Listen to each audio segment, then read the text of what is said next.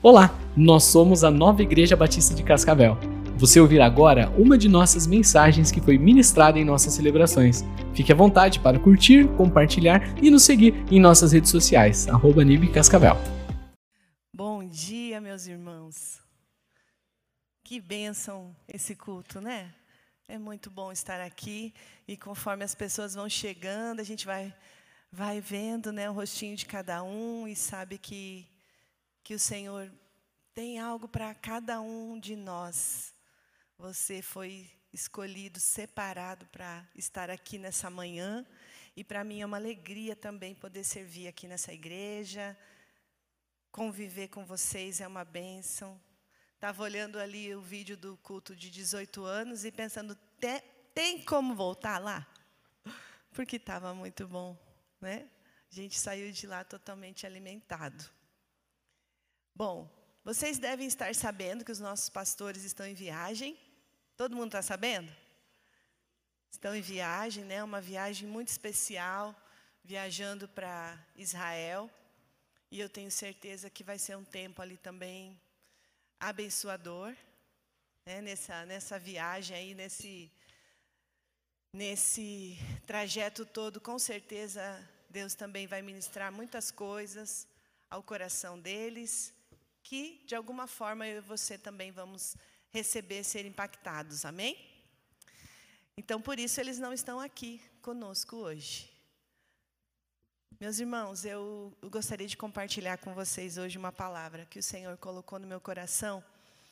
É, muito antes de eu imaginar que eu estaria aqui hoje. Essa palavra, num dia qualquer lá na minha semana, eu uma experiência doméstica, caseira, é, essa palavra veio bem forte ao meu coração. Pode colocar, Marcelinha, vamos ver se vai ficar bom. E foi exatamente isso que o Senhor falou para mim. Pare de esperar. Pare de esperar. E eu fiquei remoendo essa palavra e pensando o que ela queria dizer para mim, para o meu coração. E hoje eu quero compartilhar com vocês um pouquinho disso, que mexeu comigo e que trouxe para mim algumas reflexões. Você pode até estranhar, talvez, essa afirmação, porque a gente sabe que na palavra de Deus a gente encontra muitas vezes é, essa, o contrário, dizendo: espere, né? espere no Senhor, espere com confiança, espere. Mas eu não quero que você fique confuso. Eu sei que no final de tudo você vai entender o que eu estou querendo dizer com essa expressão pare de esperar. Eu quero chamar a sua atenção, porque há muitos aspectos da nossa vida que estão atrelados à nossa atitude que temos diante das circunstâncias, diante das coisas que acontecem na nossa vida. Então, no final de tudo, você vai concordar comigo. Eu preciso parar de esperar. Mas vamos, vamos por partes, né? Para começar, eu quero dizer para você: pare de esperar a circunstância perfeita para ser feliz. É um é algo que persegue a gente. Essa vontade, essa necessidade né, de sermos felizes. Mas, muitas vezes, parece que não acontece. E parece que não vem. E aí eu fico esperando. Eu fico esperando. E eu fico esperando. Porque eu quero ser feliz. E Muitos de nós passam uma vida esperando. Esperando algo acontecer. Esperando por alguém. Esperando por uma mudança. Esperando por uma realização. Esperando por um sonho. Esperando. E aí coloca a sua felicidade nisso. E deixa de viver tudo de bom, porque a gente está preso às expectativas. E eu estava me lembrando de uma, uma circunstância minha, quando eu era criança, eu morava em Curitiba. Eu mudei para Cascavel, eu tinha nove anos. Então, antes disso, eu, eu morava em Curitiba. E a gente morava perto de, da, do aeroporto da, da aeronáutica, bem perto, assim. Então, eu via muito avião passando. E eu via também. E, de vez em quando, meu pai me levava para ver as aeronaves né, decolarem. Aquilo, para mim, era uma coisa tão utópica. Eu olhava e na minha mente de criança, lá na década de 80, eu nunca imaginava que um dia eu poderia voar de avião. Era tipo um, um sonho de Disney, assim, uma coisa irreal. A expectativa que eu tinha como criança era somente de ver o avião, mas eu lá dentro voando parecia assim algo totalmente inacessível. Era algo impossível de acontecer. Hoje a gente sabe que mudou bastante, né? As pessoas têm um acesso maior a uma viagem de avião, por exemplo. As minhas filhas viajaram de avião pequenininhas. Eu fui viajar de avião depois que eu casei. Então tudo mudou. E essa é uma verdade. Nós estamos tendo mais acesso a muitas coisas. Por exemplo, é, você, você sabe o que está acontecendo no mundo todo em menos de dois segundos. Se você quiser, você pode acessar a rua tal, do bairro tal, do país tal, através do Google. Então a gente ampliou demais a nossa zona de possibilidades e isso é bom, mas isso também é ruim. Porque parece que já não dá mais para se contentar só com isso aqui, sendo que tem isso além. E aí eu, eu quero também. Então, eu já, eu já viajei de avião, mas agora, ah, já viajei de avião, tá aí agora. Agora eu preciso de mais, eu quero viajar para outro continente. E assim a gente vai. Ah, eu já viajei para outro continente, mas eu vi uma foto de um lugar que, que tem lá no país, não sei qual, que agora. O que, que é cascavel? Que, que é olhar soja? Eu preciso de mais. E isso vai fazendo com que as nossas expectativas sempre pareçam ser inatingíveis. E nós nem mal vivemos um, um momento, já estamos pensando no próximo momento. E estamos sempre esperando por algo acontecer para nós sermos plenamente felizes. E é claro, você sabe muito bem, eu não estou aqui para contar para você uma novidade, eu só quero te lembrar, nessa manhã, que eu e você, nós não podemos cair nesse engano. É uma verdade? Isso é uma verdade? É. Mas, para mim e para você, o padrão precisa ser outro. Vamos pensar em Daniel. Você conhece a história de Daniel? Daniel era um, um jovem inteligente, com tudo ainda pela frente para acontecer. Tinha com certeza sonhos, uma carreira legal pela frente, porque a palavra de Deus fala que ele era muito inteligente, bem, é, se colocava muito bem. E aí, de repente, na vida de Daniel, tudo é interrompido, porque ele já não era mais livre agora, ele era um escravo. E por mais que ele fosse trabalhar num palácio, né, você pode dizer assim: ah, bah, mas Daniel foi trabalhar com, com o rei, comer a comida do rei um rei que era inimigo do seu povo. Acho que não era uma circunstância tão boa assim. Né? Você está dentro de um palácio que não é seu. Qual é o sentido disso? Nenhum. Né? Mas Daniel, o fato é que ele foi. E essa circunstância desagradável, desafiadora, talvez até de se sentindo impotente, diante de tudo que ele tinha sonhado e as expectativas que ele tinha feito. E aí, gente, agora? Qual foi a decisão de Daniel? Como ele reage diante dessa circunstância infeliz? Infeliz. Não era o reflexo de, um, de algo bom. Daniel, ele mostra através de uma atitude e você lendo a palavra de Deus, versículo a versículo, essa história ela vai sendo desenhada diante dos nossos olhos. Nós percebemos que ele decidiu viver feliz, apesar de uma circunstância difícil, apesar de uma circunstância aparentemente de derrota. Parecia que tudo estava perdido ali. Mas ele toma uma decisão: não, eu vou eu vou ser feliz. Eu vou fazer o meu máximo, eu vou fazer o meu melhor, apesar de. Ele não esperou. Ele poderia esperar, né? Não, vou esperar Deus libertar a gente desse povo babilônico. Eu vou esperar. Não. Ele manteve a mesma atitude. Uma atitude que revelou que a felicidade dele não estava naquela circunstância, que a felicidade dele estava em Deus.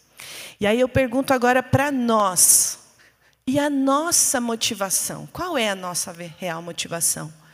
Que nos faz ser ou não feliz? O que está dentro do nosso coração? E outra pergunta para você pensar: o que, que eu estou esperando que aconteça? que ainda não aconteceu, que eu estou esperando que aconteça, para que eu possa olhar e falar assim: ai, sou plenamente feliz. Deus está falando para mim e para você hoje aqui: pare de esperar. Pare de esperar a circunstância perfeita para você ser feliz. Pare. Eu quero ler para você no Salmo 1, para você entender que ser feliz não está ligado a coisas e pessoas e circunstâncias. Como que a gente é feliz? Vamos ler Salmos.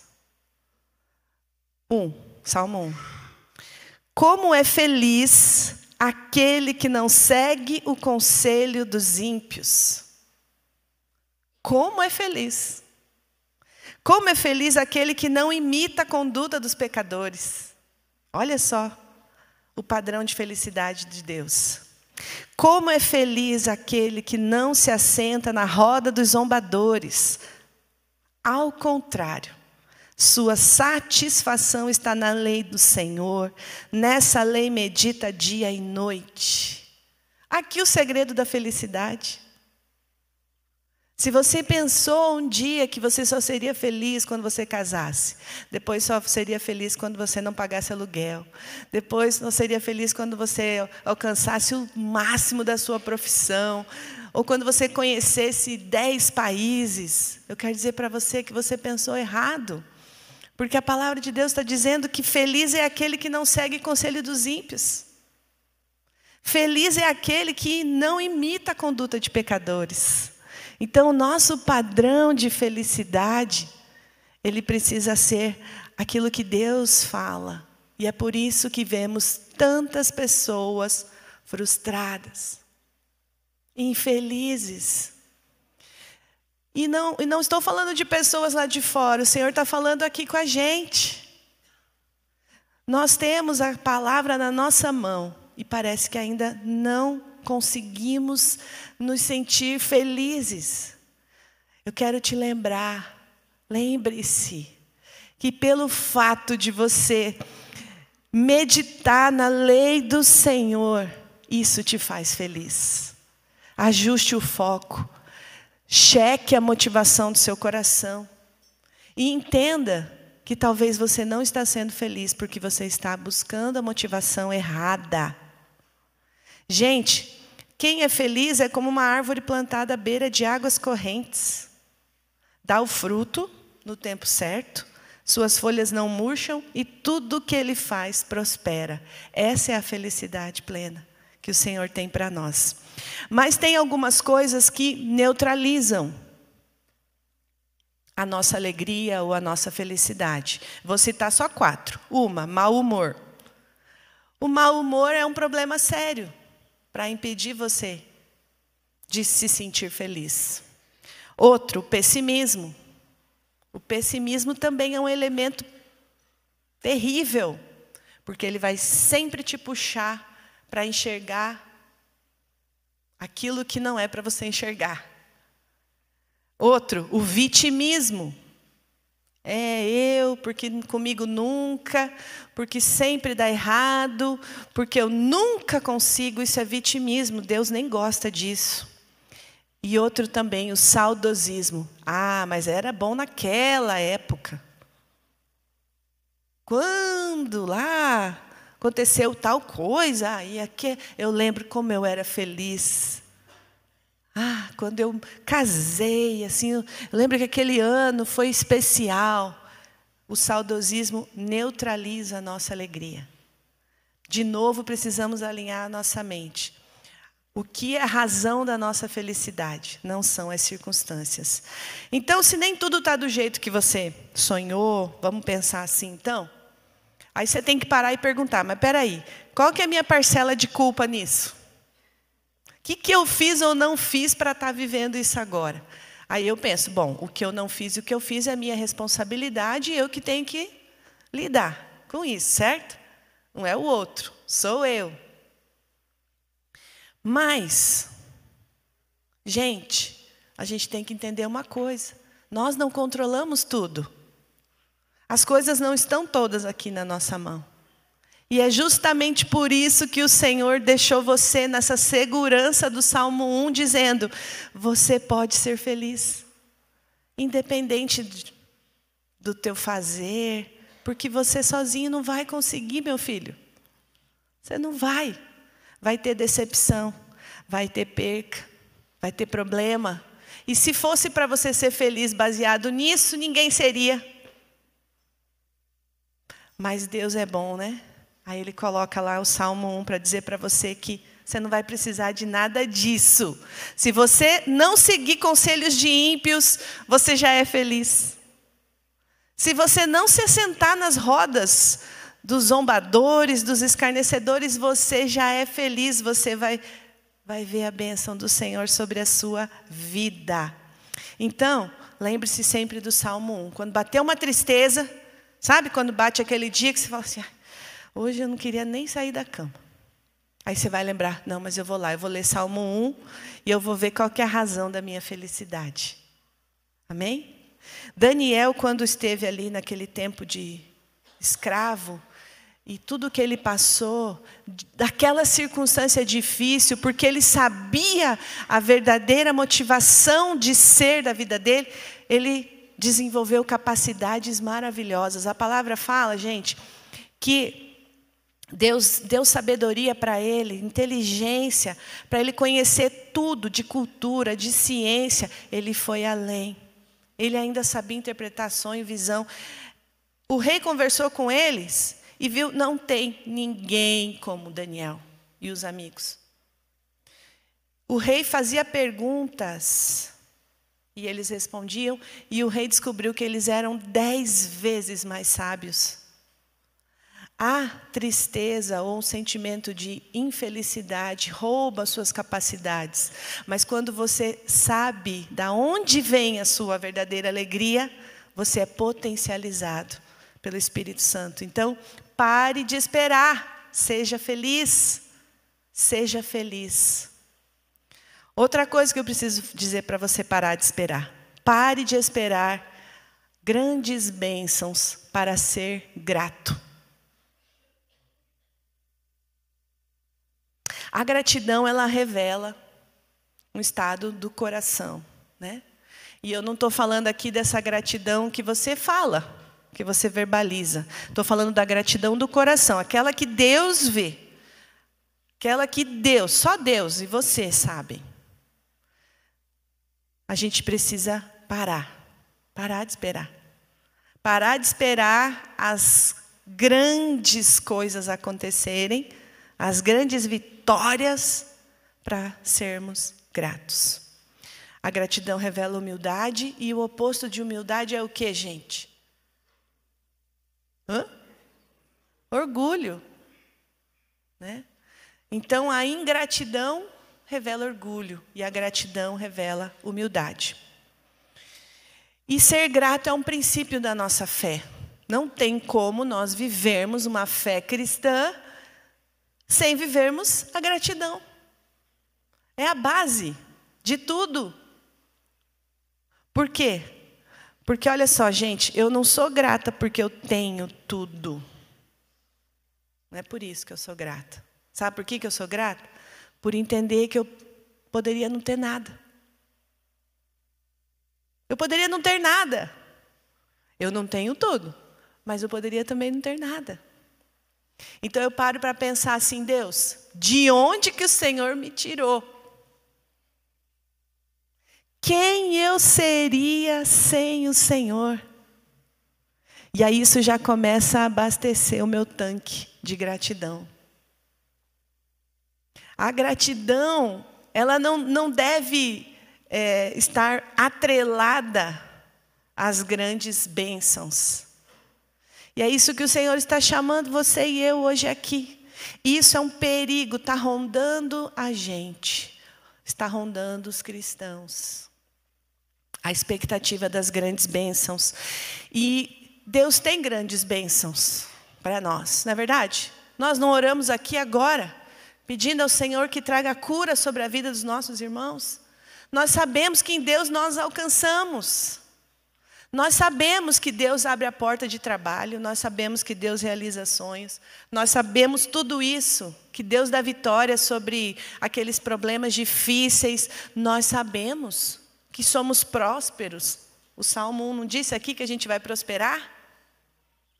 E só que tem uma linha tênue, gente, entre eu crer num Deus que é o Deus da provisão, que faz o um milagre acontecer, que me abençoa, e o meu coração grato. Por quê?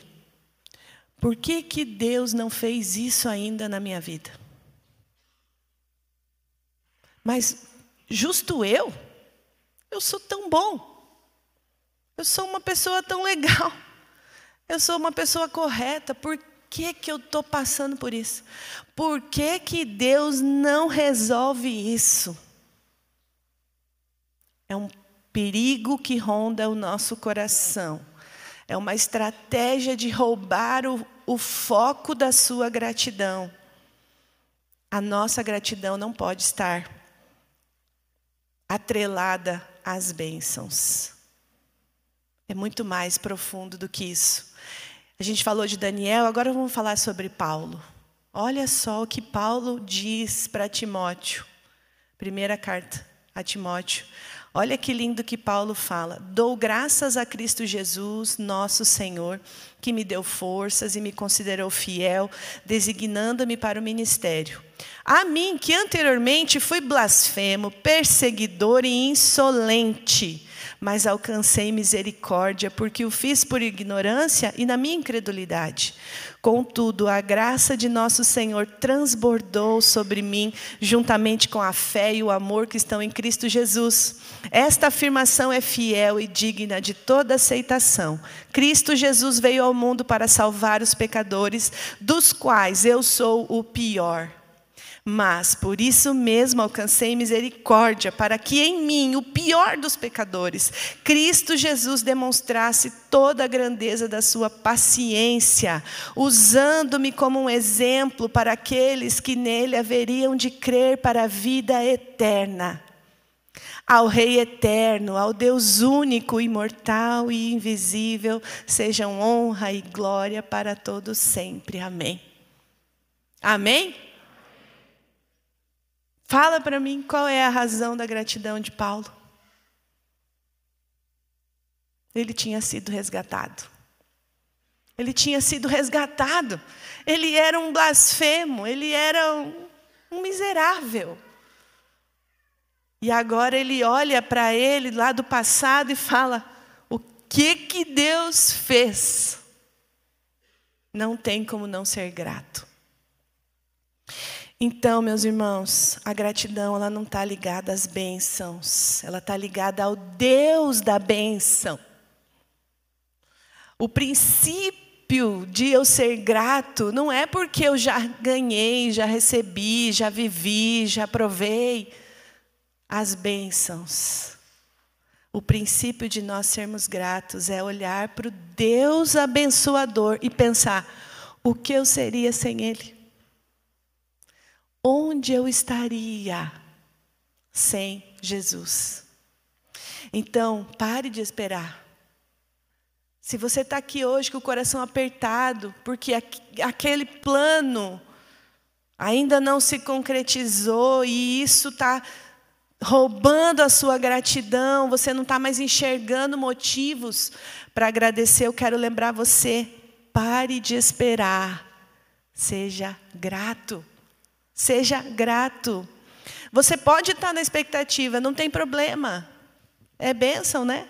A gente faz sonhos, a gente trabalha, a gente quer coisas boas, mas não deixe isso roubar o foco da sua gratidão. Se Deus não fizesse mais nada, daqui até o dia que eu morrer, eu já tenho motivos de sobra para ser grato. Efésios 1, 3 diz assim: ó, Bendito seja o Deus e Pai de nosso Senhor Jesus Cristo, que nos abençoou com todas as bênçãos espirituais nas regiões celestiais em Cristo. Todas as bênçãos. Você já tem todas as bênçãos. O resto que vai experimentar ao longo da sua jornada, meu irmão, é lucro. É como diz uma vez a pastora Claudinha, é lembrancinha. Sabe quando você vai na festa bonita, come bem, tudo, aquela coisa maravilhosa, e no final ainda você leva uma lembrancinha para casa? É isso. O banquete já está pronto. A palavra fala que é todas as bênçãos, todas as bênçãos espirituais em Cristo.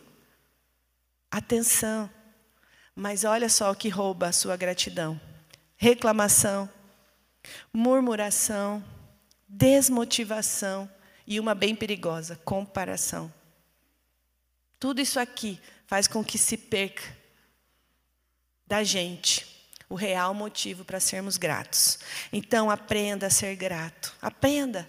Aprenda. Desenvolva isso. Mesmo que aquele grande projeto ainda não tenha acontecido, seja grato. Deem graças em todas as circunstâncias, todas. Aprenda a ser grato pela bênção do outro também. De repente não aconteceu com você ainda algo que você está esperando, mas o seu irmão está vivendo um momento especial. Seja grato. Seja grato por ele. E aí uma pergunta que é doída. E se nunca acontecer o que você está esperando? E aí? E se essa grande bênção nunca chegar? Como que vai ser? Quão miseráveis e tristes nós seremos se nós olharmos para a nossa vida enxergando aquilo que não aconteceu, que a gente não viveu, que a gente não experimentou, sendo que nós tínhamos motivos de sobra para sermos gratos. Então, eu quero lembrar você nessa manhã: pare de esperar. Pare de esperar as grandes bênçãos para ser grato. E o último, pare de esperar, esse é importantíssimo, hein? Todos são, né? Pelo reconhecimento das pessoas para se sentir amado. Hum, gente, isso aqui está pegando cristão para todo lado. Estamos esperando que fulano, beltrano, aquele um, marido, a esposa, o filho, o pai, o irmão, o vizinho, o chefe, reconheça você. E aí você não consegue se sentir uma pessoa amada, se sentir uma pessoa importante, se sentir uma pessoa especial. Mas isso, meu irmão, Essa expectativa no outro, eu vou dizer para você, é uma autossabotagem.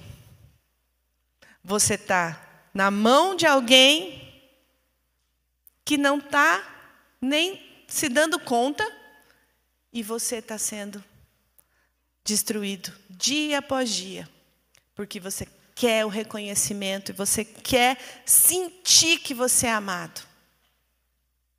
Isso é um grande problema. Você está fazendo assim, ó, de propósito, você está sendo deliberado, você está deliberadamente abrindo uma brecha e falando para Satanás assim: Satanás, entra e faz a festa aqui.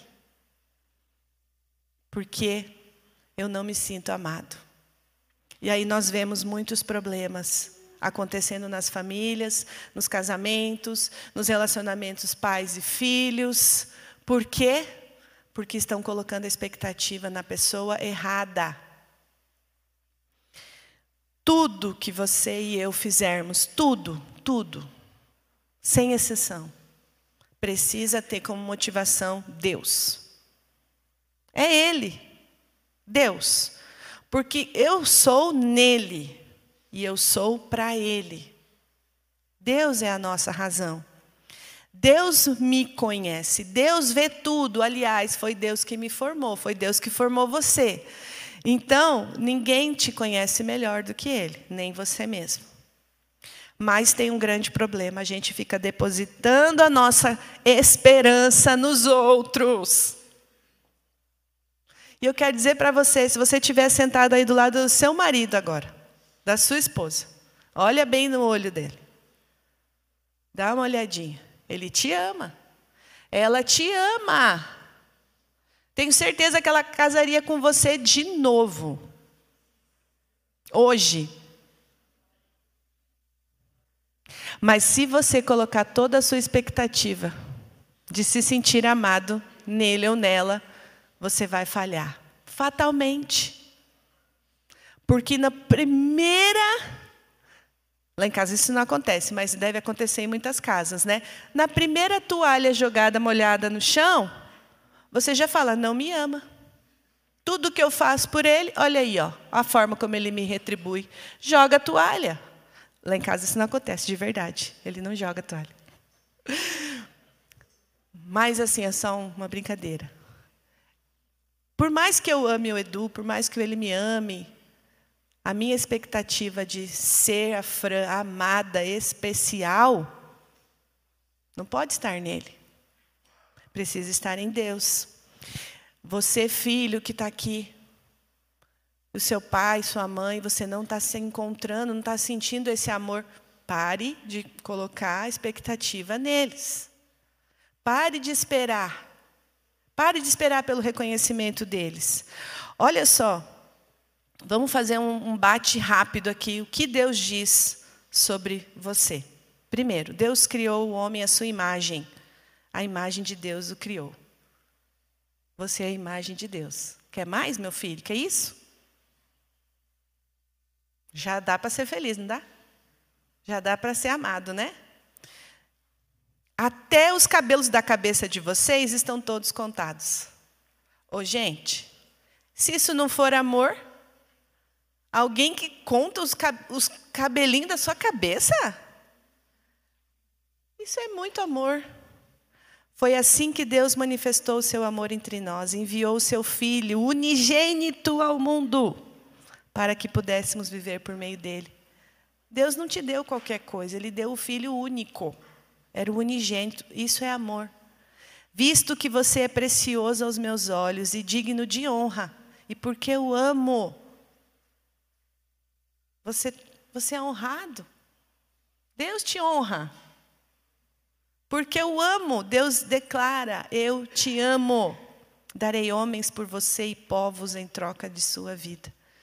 Vejam que grande amor o Pai nos tem concedido a ponto de sermos chamados filhos de Deus. E de fato, somos filhos de Deus. Isso é amor. A expectativa sua não pode estar nos outros. Porque Deus amou o mundo de tal maneira que deu o seu Filho unigênito, para que todo aquele que nele crê não pereça, mas tenha vida eterna. Vocês foram comprados por alto preço. Será que uma mãe pode esquecer de seu bebê que ainda mama? Não ter compaixão do filho? Parece impossível. Mas ela pode se esquecer. Eu, Deus está dizendo, não me esquecerei de você. Chega de ficar vivendo, esperando a expectativa do outro, meu irmão. O reconhecimento da outra pessoa. O dia que ela reconhece você, você sai pulando, saltando. Uh, hoje eu vou matar dez leão. O dia que a pessoa não te olha ou fala uma palavra que você não gostou, buraco. Ai, nossa, tudo que eu me esforço, eu faço tanto. É, não adianta, eu acho que eu nunca vou conseguir mesmo. Meu irmão, nós não podemos viver dessa forma. Se é em Cristo que nós somos amados, se é por Deus que nós somos amados, o mais a gente vai dar conta. Então, todas as vezes que eu faço algo esperando que o outro veja, valorize, reconheça, apoie, bata palma, aplauda, eu estou dizendo, Deus, eu estou tirando do Senhor, tá? E estou jogando aqui no meu par, né? Porque aqui tem alguém perfeito? Não, começando aqui por mim. Somos falhos. Então, se eu quero agradar você, eu estou correndo risco de sofrer a consequência da minha expectativa errada. Então, qual é a motivação errada? Eu faço para agradar o outro, né? E eu espero que ele reconheça. Aí, como ele não reconheceu, eu falo, puxa, eu não sou amado. E aqui está o, o, cara da identidade, que é o pastor Edinho, e ele vai dizer: isso é problema de identidade. Mas com a motivação certa, eu faço para agradar a Deus, eu estou fazendo para você. Mas eu não quero agradar você, eu quero agradar a Deus. E eu confio no reconhecimento de Deus, que pode nem vir do ser humano para quem eu estou fazendo, mas eu confio na que Ele vai. Ele vai reconhecer. Então eu estou tirando o ser humano aqui do altar e estou colocando Deus. E aí eu ajusto a motivação. E aí eu sei que eu sou amado sempre. Então isso só vem quando você aceita de fato quem você é em Cristo, em Deus. Então pare de esperar. Pare de esperar pelo reconhecimento dos outros. Saiba que você é amado. Creia nisso. O que, que vai roubar a sua identidade? A frustração, a baixa autoestima, as expectativas no homem, a decepção, a rejeição, tudo isso faz com que você não se sinta de fato amado. Mas eu te convido a ajustar o seu foco e colocar Deus em primeiro lugar, ser a razão de tudo: levantar, fazer, trabalhar, comprar, limpar, cozinhar, tudo que você fizer, coloque em primeiro lugar Deus e você vai ser amado hoje. Amém? Quero convidar você a ficar em pé, convidar a banda para a gente louvar. Então, não é mais tempo de você ficar parado ali no ponto de ônibus, esperando, esperando, esperando, esperando, e a sua vida está passando. Deus está chamando você para tomar uma atitude hoje.